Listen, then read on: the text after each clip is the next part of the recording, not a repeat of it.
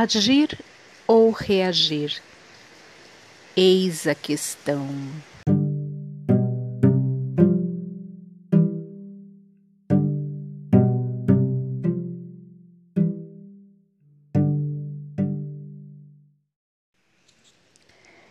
Às vezes não percebemos. Aliás, para falar a verdade, quase nunca percebemos nós estamos condicionados a reagir, raramente agir. Começa quando somos bebês, através dos estímulos que os adultos nos impõem com tantos sons e imagens coloridas, toques e tudo mais. Mas isso faz parte do processo. Senão, como que papai e mamãe saberão se está tudo bem conosco? Como aprenderemos a falar, por exemplo? Isso começa a virar um problema quando somos reprimidos além do suportável, ao tomarmos iniciativas que ferem a acomodação alheia, seja em casa ou na escola. Recentemente, eu vi um programa de TV, desses de auditório, eh, e nesse programa eu vi duas reclamações bem interessantes que podem ilustrar mais ou menos o que eu quero dizer. No primeiro, primeiro caso, né, a avó reclamava que a neta de 16 anos era muito voluntariosa, desde pequena. Mas foi impossível para mim não me vir na hora na mente. Será? É a menina que é voluntariosa ou a família que quer cercear a vontade dela, as coisas que ela quer? Não sei, a menina não estava lá para se defender, eu não sei exatamente, não dá para julgar, mas me veio isso à mente. No segundo caso, uma mãe era uma mãe, né, que não aceitava que os filhos homens fossem para a vida, que tomassem suas decisões conforme eles próprios achavam que deviam. E eu me pergunto, isso é cuidado ou controle excessivo? Uma coisa é supervisionar uma criança indefesa, Outra coisa é querer controlar um homem barbado. Me poupe, né? Agora, veja bem, eu não tenho a menor intenção de demonizar os pais, nem os meus e nem de ninguém.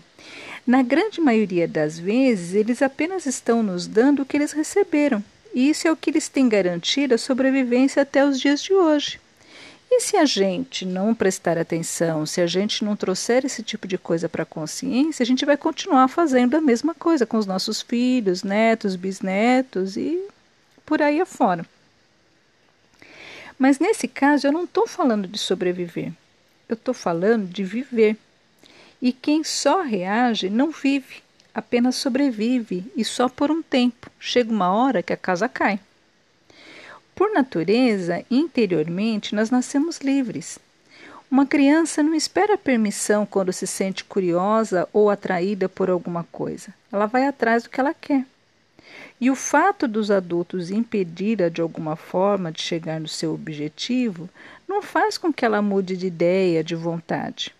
Só faz com que ela reaja de alguma forma, normalmente chorando, esperneando e por aí afora.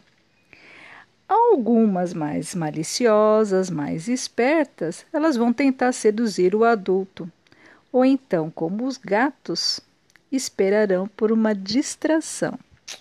Quem tem criança em casa, ou então quem tem gato, sabe como é que funciona a coisa. Eu não estou dizendo que criança não deve ter limites, tá, gente? Por favor, eu estou tentando é ilustrar como que a gente acaba condicionado a reagir ao invés de agir. Se a gente cresce dentro de uma sociedade em que a palavra não é predominante, onde as nossas iniciativas acabam sempre subjugadas, um mecanismo de defesa do ego é automaticamente acionado e passamos a aguardar os movimentos do lado mais forte, que a gente né, considera mais forte, para daí sim tomarmos a nossa decisão. Está aí estabelecido o condicionamento na reação. Primeiro, eu aguardo o movimento de alguém ou alguma coisa. Somente a partir disso é que algo pode acontecer na minha vida. E o quadro vai se ampliando à medida em que a gente se torna adulto. Na adolescência, se eu gosto do José, eu espero algum movimento dele na minha direção que dê a entender sobre os sentimentos dele por mim.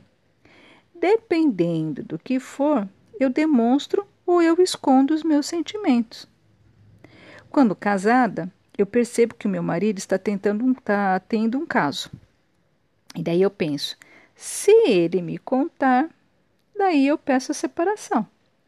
Mas, como o marido também está esperando uma ação da mulher, dizendo que descobriu tudo, o casamento continua. Um fingindo que não sabe e o outro fingindo que não faz. E a coisa vai ampliando. Você está descontente com as suas condições de trabalho, mas ao invés de procurar uma nova colocação ou chamar o chefe para uma conversa, um acordo, o que, que você faz? Ou espera o chefe te demitir, ou um milagre acontecer e a situação sozinha melhorar para o seu lado, sem que você tenha de tomar qualquer iniciativa. E por que isso? Porque está condicionado a ser punido ou frustrado de alguma forma toda vez que toma a iniciativa. É muito maluco isso, gente, mas é assim que a coisa acontece. E isso é assim com a grande maioria de nós todos. A cada dia que passa, a gente vai dando mais e mais poder a outros além de nós. Mas, como o ser humano é uma caixinha de surpresas, sempre tem aquela meia dúzia de gato rebelde sem causa que driblam o sistema. E são esses que acabam chegando a algum tipo de poder. Pode ser social, poder empresarial e até governamental. O poder por si só não é problema. Eu até acho que é solução. O que complica é o que essas pessoas fazem com o poder que adquirem. Quem lê o livro O Poder do Hábito vai entender um pouquinho melhor o que eu estou dizendo. Eu até super indico, é um livro muito bom. Para mim, esse livro ele tem duas faces. A primeira eu acho muito positiva, porque nos mostra de uma forma prática e científica como que a gente pode modificar determinadas situações nas nossas vidas através da simples mudança de hábitos. E também como conseguir substituir determinados hábitos de uma forma positivista.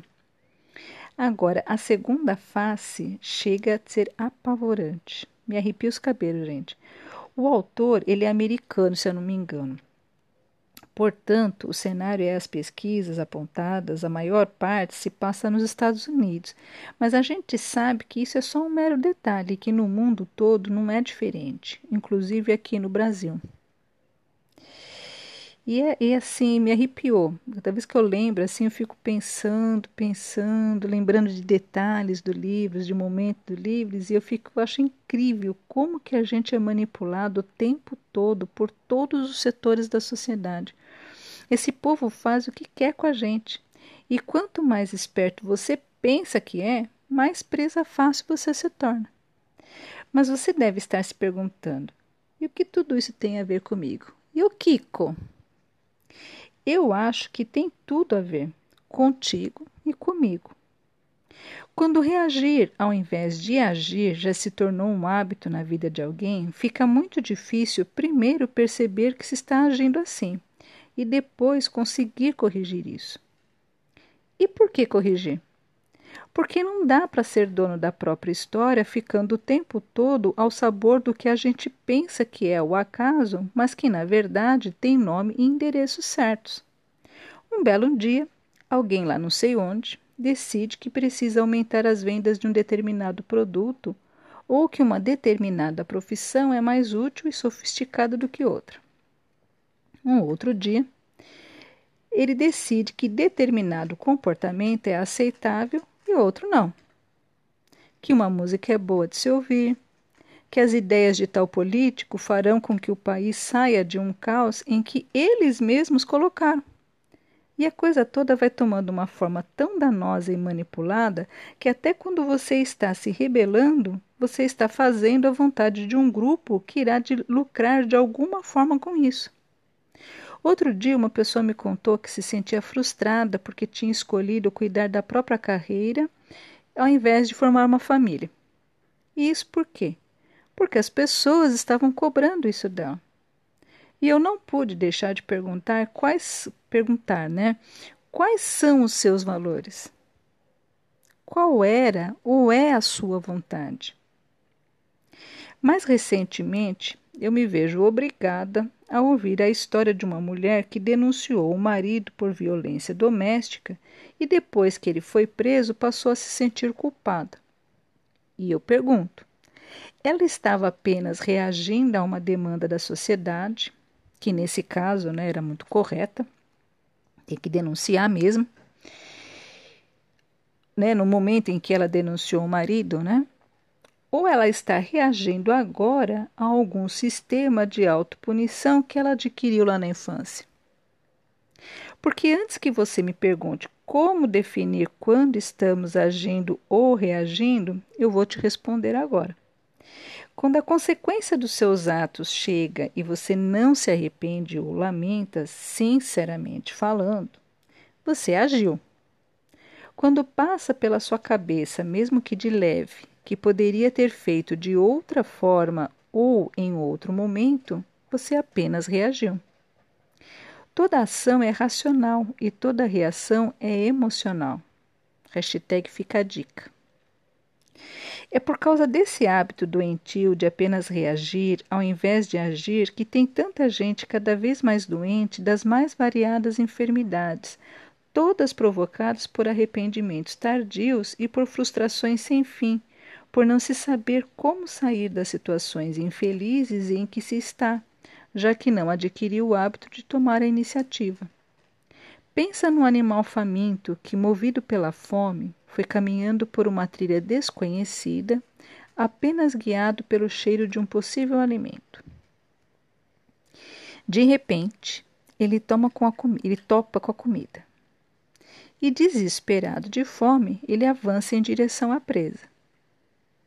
Quando começa a se deliciar, de algum lugar ele escuta um clique e vai lá. A armadilha se fecha. Desesperado, ele se debate em vão dentro da gaiola sufocante e pensa: como sair daqui se não sei nem por onde eu entrei? Assim somos todos nós, ao nos depararmos com as consequências das nossas reações perante as experiências da vida.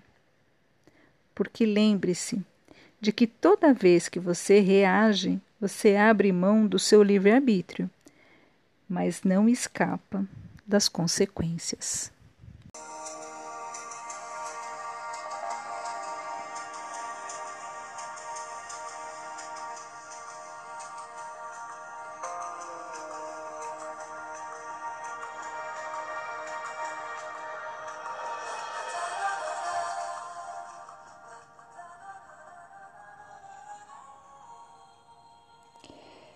Se você tem uma experiência legal que quer compartilhar conosco sobre este assunto, ou quer sugerir temas para os nossos próximos episódios, siga-nos pelas redes sociais e deixe lá o seu comentário em facebook.com insights.fatimalima e no Instagram arroba fatimalima.insights. E se gostou, compartilhe Todo sábado tem um novo episódio aguardando você. Insights. A nossa bandeira é a liberdade de ser quem somos. Tenham todos um bom final de semana, muita luz e paz.